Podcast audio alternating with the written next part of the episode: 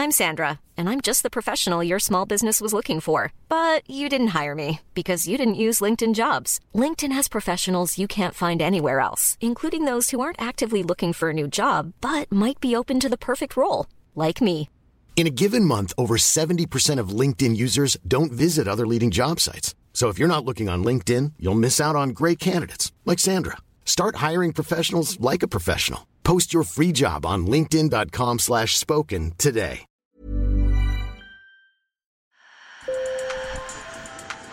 Bonjour. Hello. Hola. Marhaba bikoum. Sur le fil, Le podcast d'actu de l'AFP.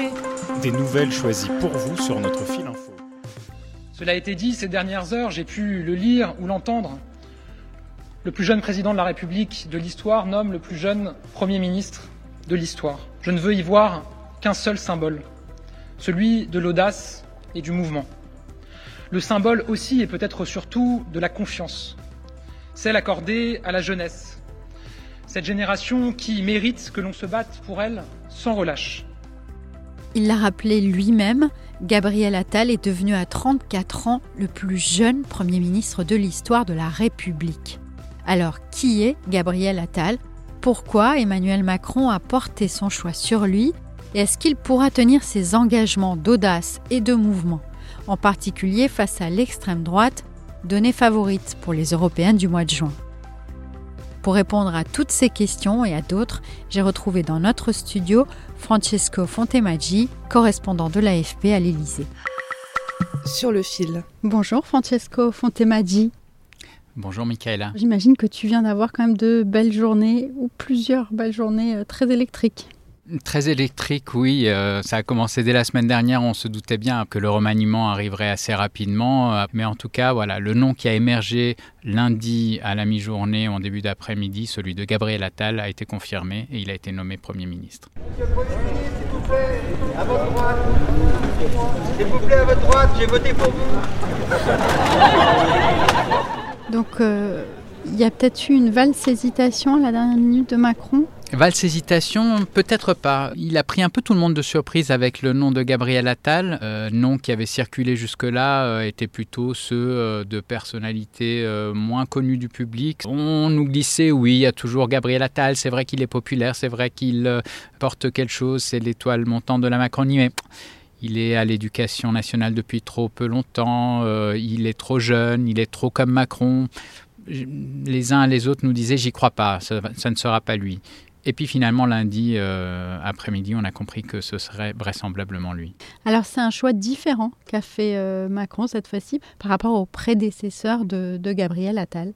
Oui, euh, c'est différent. Il y, y a- il y a de la continuité quand même, mais c'est- il y a une différence de taille. Édouard Philippe, en 2017, son premier Premier ministre, c'était un lieutenant d'Alain Juppé, mais qui n'était absolument pas connu du public, euh, Jean Castex, Elisabeth Borne, des profils soit techno ou en tout cas, euh, voilà, pas, pas des stars de la politique, et, et des personnalités qui jugeaient être des collaborateurs des exécutants, qui n'allaient pas lui faire de l'ombre. Euh, Édouard Philippe a finalement euh, monté en grade, euh, acquis une personnalité propre et il a fini par s'en séparer. Et puis finalement, c'est là qu'il a quand même surpris en choisissant Gabriel Attal. Alors Gabriel Attal, c'est un petit peu un entre-deux parce que c'est un politique.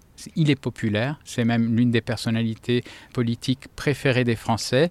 Euh, c'est l'un des seuls ministres populaires du gouvernement sortant, mais c'est aussi quelqu'un qui, en tout cas, doit tout à Emmanuel Macron. C'est un bébé Macron, quelqu'un qu'il a un petit peu créé, façonné à sa manière. Alors bah, justement, qui est euh, Gabriel Attal? Et donc Gabriel Attal euh, est quelqu'un qui a été aussi élu. Il est député depuis 2017. Il a été réélu en 2022 dans les Hauts-de-Seine. Donc c'est quand même quelqu'un euh, d'un milieu favorisé parisien. Il a fréquenté la très réputée école privée alsacienne à Paris. Et il est devenu aussi le premier Premier ministre français à être ouvertement homosexuel, même s'il n'en fait pas un acte de militantisme. Voilà, c'est quand même un symbole d'un développement sociétal en plus euh, porté par sa nomination. Il a été élu député en 2017 euh, auprès de la campagne d'Emmanuel Macron, mais ensuite il est entré au gouvernement, il s'est occupé du euh, service national universel, et puis il a été promu euh, porte-parole dans une période difficile, celle du Covid. Ses punchlines, sa manière de communiquer de manière assez efficace, en en fait une personnalité, un visage connu des Français. Il ne s'agit pas de dire qu'il faut attendre que euh, l'obligation soit inscrite dans le cadre, dans le, marbre du règlement, pour que les Français puissent adopter le port du masque le plus rapidement, euh, le plus, le plus largement possible. On va se parler franchement. Qui emmerde la vie de qui aujourd'hui? Qui gâche la vie de nos soignants qui, depuis deux ans, sont mobilisés sous l'eau dans nos services de réanimation pour sauver des patients qui aujourd'hui sont essentiellement non vaccinés?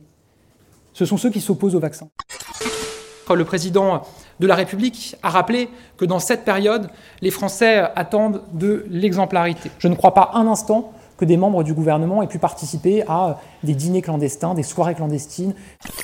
Puis, euh, deuxième quinquennat, il est monté encore en grade, il est devenu ministre délégué au budget. Ça donne euh, une, patine politique qui est importante euh, jusqu'à devenir, le mois de juillet dernier, ministre de l'Éducation, là aussi le plus jeune ministre de l'Éducation nationale. Alors, qu'est-ce que ces deux domaines, dans ces deux domaines, ce que ça raconte sur, sur lui? Donc, d'abord, commençons par le budget et peut-être justement sa manière de cultiver les classes moyennes il a mis l'accent sur la lutte contre la fraude, la lutte contre la fraude fiscale pour montrer d'une certaine manière à la gauche que l'on luttait contre les fraudeurs fiscaux, ceux qui évadent les fortunes au fisc. Et euh, en même temps, pour être très macronien, euh, la lutte contre la fraude sociale pour montrer aux classes moyennes, classes populaire et moyenne, euh, ces gens qui euh, commencent à se sentir déclassés et qui disent ben voilà il y a des, des, gens qui fraudent qui font de la fraude sociale alors que nous ben on peine à, joindre les, les, deux bouts qu'il était aussi de leur côté. Donc ça c'est son message et on l'a entendu aujourd'hui dans son discours à la passation des pouvoirs avec Elisabeth Borne sur le perron de Matignon.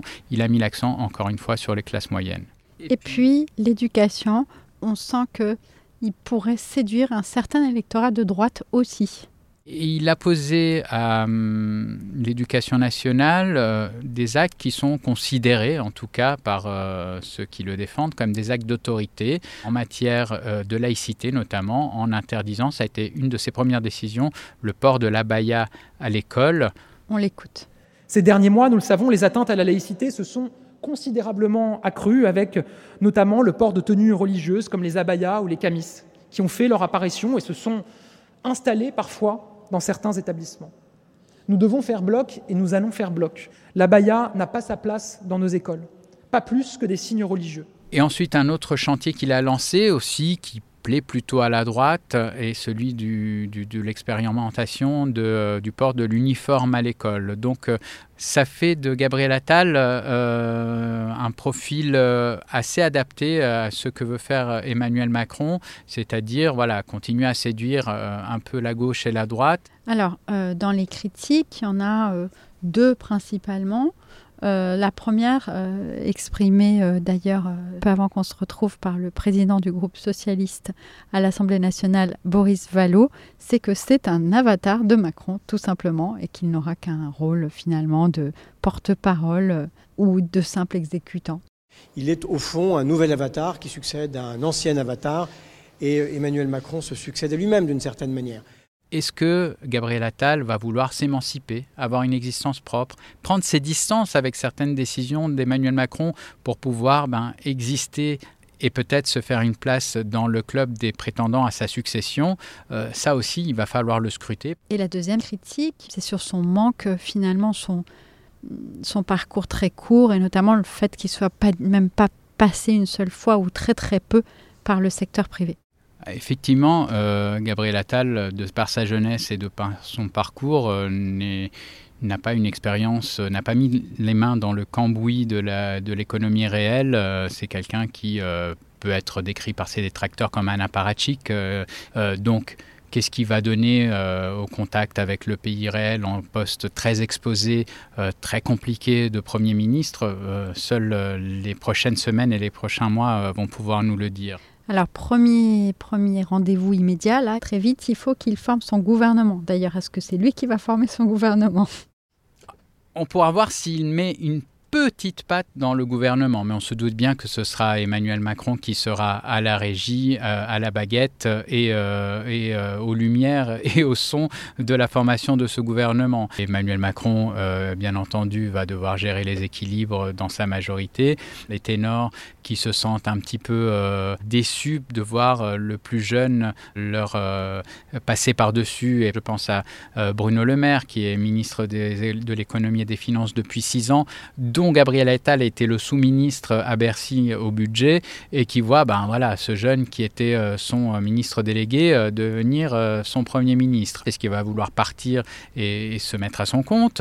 Est-ce qu'il va demander à être muté aux affaires étrangères puisque c'est le précaré du président Il va être sous l'autorité directe du président? Tout ça reste à voir et c'est à Emmanuel Macron de gérer ces choses-là. Quelles sont ses missions en fin de compte? Et quelle est la mission politique avec cette échéance qu'on connaît, hein, soyons clairs, des élections européennes. La feuille de route que lui donne Emmanuel Macron, c'est de mettre en œuvre ce fameux réarmement qu'il a promis lui-même lors des vœux aux Français euh, le 31 décembre.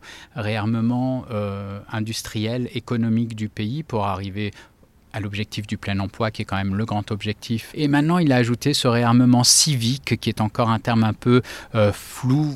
En réalité, ça veut dire aider Emmanuel Macron à retrouver l'élan que son second quinquennat n'a jamais vraiment trouvé. Il va être vite confronté à la réalité du jeu politique actuel, et la réalité du jeu politique actuel n'a pas changé par rapport à Elisabeth Borne. Il n'a pas la majorité absolue l'équation politique est toujours aussi complexe euh, sous Gabriel Attal qu'elle l'était sous Elisabeth Borne.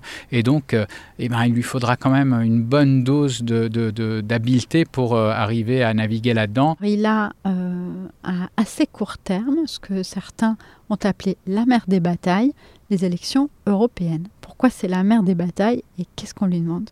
Ce que disent les sondages, pour l'instant, n'est pas très joli à voir pour Emmanuel Macron. Euh, son camp est largement distancé, comme jamais, dans les sondages, par l'extrême droite, le Rassemblement national de Marine Le Pen et Jordan Bardella.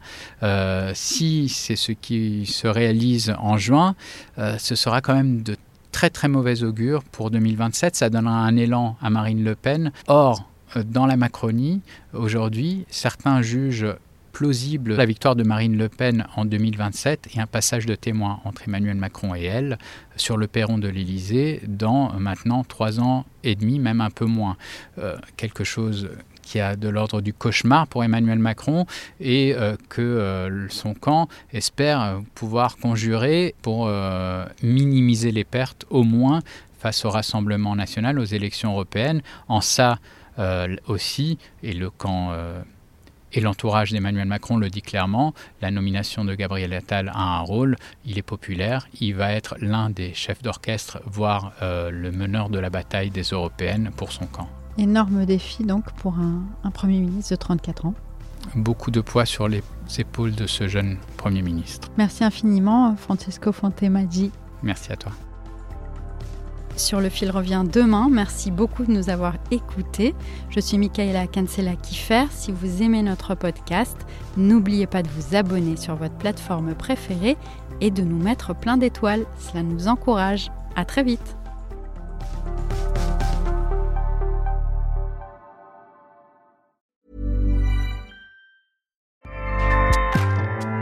ACAST powers the world's best podcasts. Here's a show that we recommend. This is Roundabout Season 2, and we're back to share more stories from the road and the memories made along the way. We're talking rest stops, if we're stopping to get gas. You will be timed. you will be for sure. Misguided plans. I grew up in the city, so I have like, you know, a healthy fear of real extreme darkness. this was like wilderness a lot of laughs. Y'all weird, but you, yeah, you, you were different. Like you were real different, bro. I can't really put my finger on it. And so much more. Just goes to show that unexpected yeah. things sometimes are the best when it comes to a road trip. Roundabout Season 2, presented by Nissan, is live now with new episodes rolling out every Thursday. Listen and subscribe wherever you get your podcasts.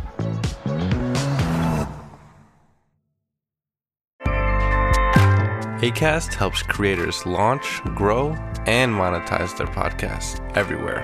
ACAST.com.